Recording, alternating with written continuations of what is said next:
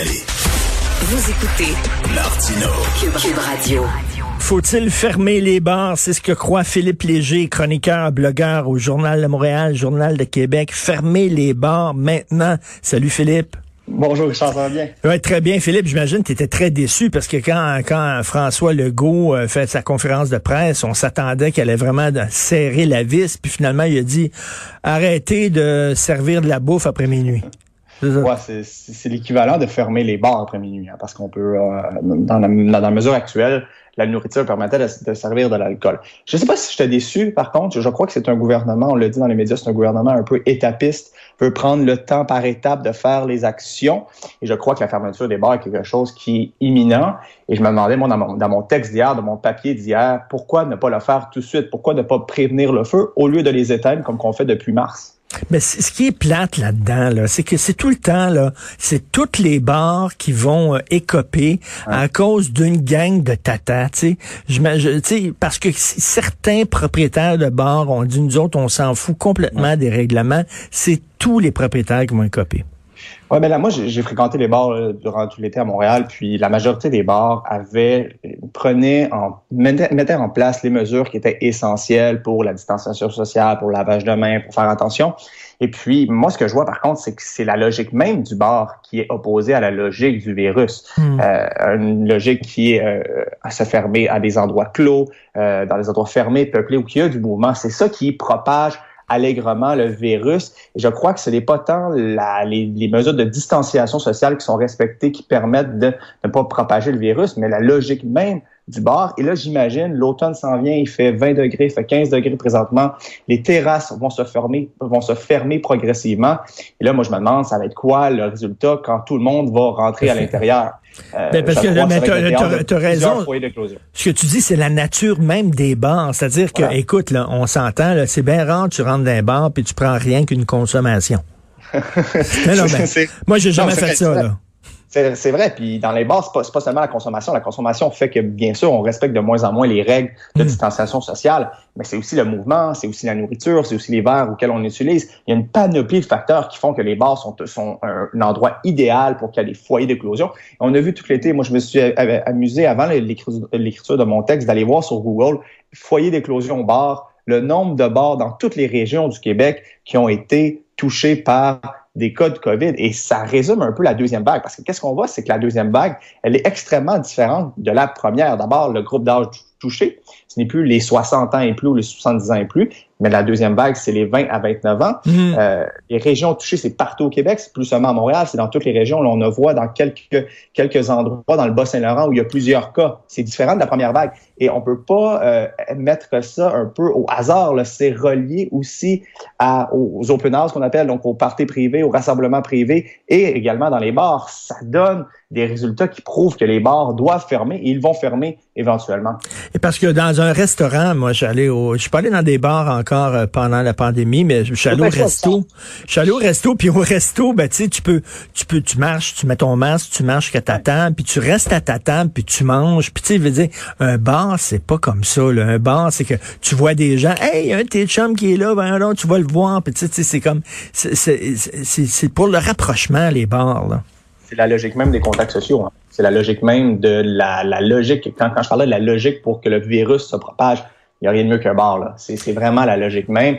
Et je crois, moi, je vois la fermeture des bars comme deux façons en termes de marquer le coup idéologique, de dire voici, le gouvernement Legault dit depuis une semaine qu'il est inquiet, mais il met en place des mesurettes. Et maintenant, la fermeture des bars pourrait marquer l'imaginaire. De dire, là, nous sommes inquiets, on prend mm. des mesures drastiques pour le reste. Et c'est également euh, prévenir le feu, donc être, réactif, être proactif au lieu de réactif. Pour la première fois depuis mars, prendre des mesures en place pour ne pas être à la merci d'un virus, ne pas, ne pas être à la hâte d'un virus. Puis Philippe, je pense que les gens seraient derrière François Legault s'il annonçait une fermeture des bars aujourd'hui. Moi, c'est comprendrait. François Legault est extrêmement sensible aux revendications des, des, des, des, groupes de pression particuliers comme les tenanciers de bars. Mais je crois qu'il y a une manière pour François Legault de mettre en place certaines mesures comme la fermeture des bars en compensant généreusement les bars, en leur offrant une horizon de temps clair dire, d'octobre à novembre, durant la deuxième vague, pendant qu'on pense la période de temps de deuxième vague, on ferme les bars, mais par la suite, on les rouvre. On vous compense généreusement par des mesures qui viennent de Québec, mais qui pourraient être, euh, disons, des mesures aussi généreuses à la Trudeau. Donc, en ouvrir le portefeuille généreusement pour les bars et leur dire, ne vous inquiétez pas, le gouvernement du Québec va être là pour vous à l'image que le gouvernement du Québec a été là pour la population générale du Québec de dire, regardez, d'octobre, novembre, on ferme, après on rouvre. Donc, il y aurait des manières de, de, de, de, ne pas succomber à la pression populaire et de faire taire un peu les critiques en leur disant, écoutez, là, on vous aide de ce côté-là, aidez-nous et aidez l'intérêt commun. Puis qu'est-ce que tu penses euh, des, des gens, mettons, les propriétaires qui disent, nous autres, on a un bar à vin. C'est pas la même chose, c'est pas des gens qui viennent faire le party puis tout ça, c'est des gens qui, qui s'assoient puis qui dégustent du vin avec le petit doigt des airs puis qui sont... Ce des restaurants. Ce, genre de ce genre de, de, de place-là, c'est souvent des restaurants où qui servent la nourriture. Je pense qu'il y a moyen de ne pas être euh, drastique et de dire, si vous voulez que votre bar se transforme en restaurant puis vous fermez à 10 heures, il y a quelque chose qui peut être fait dans les subtilités.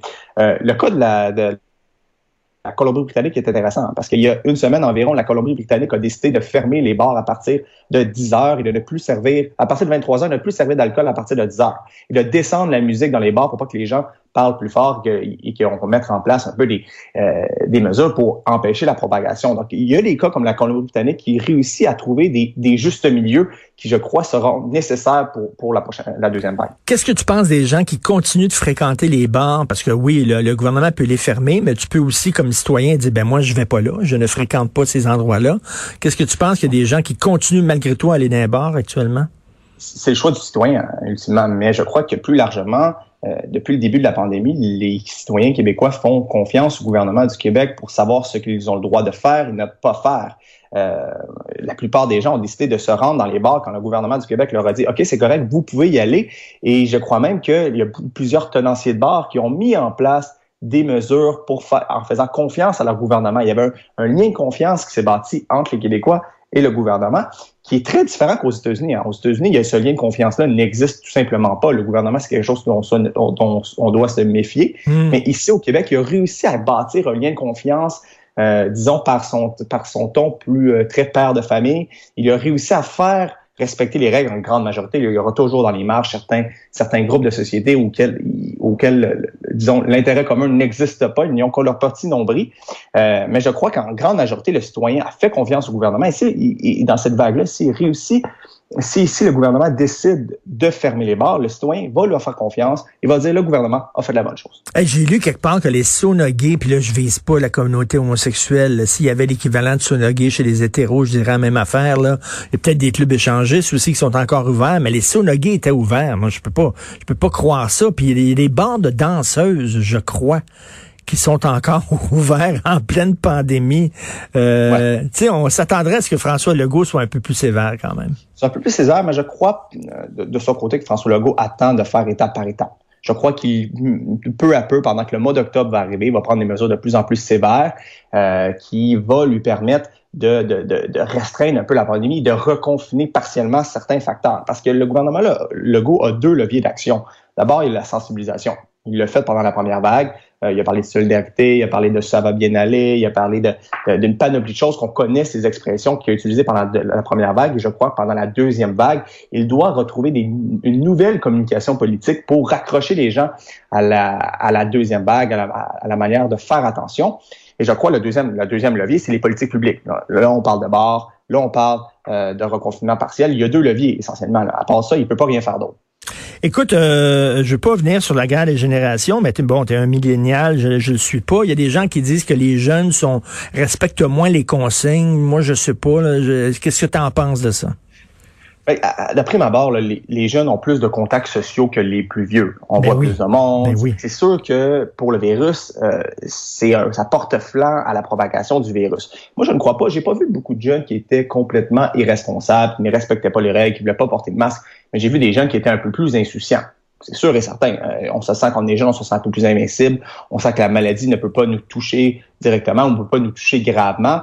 Ben, c'est sûr que les jeunes sont un peu plus insouciants que euh, les personnes âgées parce que c'est leur vie. Mais, mais, en, même, temps, en même temps, écoute, le, Philippe, c'est plus dur pour un jeune. Tu sais, moi, me demander de rester chez moi puis de pas sortir puis de faire attention, il n'y a, a pas de problème. J'ai passé l'âge de, de sortir tous les soirs. Mais tu sais, quand t'es jeune, Christy, t'es faite pour sortir, là, de dire, c'est plus difficile pour les jeunes de respecter ça c'est dans la nature même de la ben jeunesse de vouloir rencontrer des gens, de vouloir euh, rencontrer de nouvelles personnes. Puis quand je, quand je faisais la subtilité entre irresponsabilité et insouciance, je crois que c'est ça. L'irresponsabilité, c'est quelque chose que, qui est un peu, euh, qui est malheureux, qui est extrêmement grave, mais l'insouciance fait un peu partie de la jeunesse.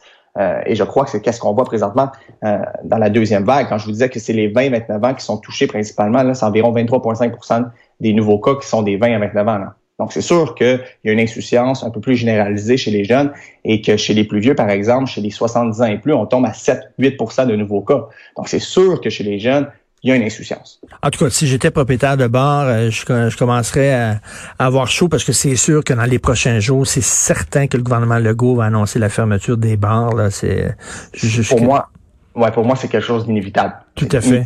que ça va se faire peu à peu. La, la, question, c'est de la manière et de quelle façon on va le faire. Je crois que c'est important qu'ils compensent généreusement mm. les financiers de bar, qu'ils leur, fassent comprendre qu'il y a une horizon de temps clair, que, que, que, les politiques ne sont pas éternels, qu'on va pas laisser dans un brouillard comme qu'on a fait durant la première vague. Hein. Parce que la première vague, on a dit souvent, il y avait une science changeante.